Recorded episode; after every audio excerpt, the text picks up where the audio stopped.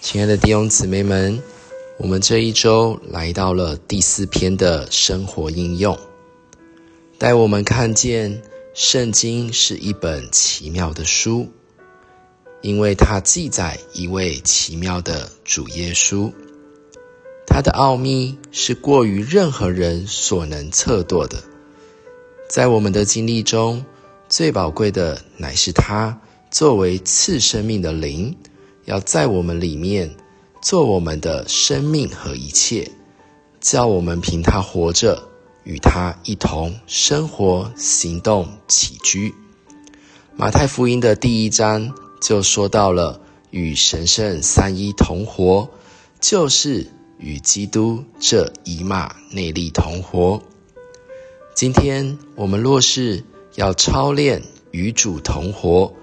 不仅仅只有在聚会中，更要在我们的日常生活里，在我们的家里，在我们上班的路上，更是在我们的办公室里。为此，当我们早晨起来时，我们就要学习操练呼求主。当我们一呼求，就让主进来充实管理，更是让主在我们里面做一切。弟兄姊妹们，盼望我们都能操练用灵的深处来呼喊主名。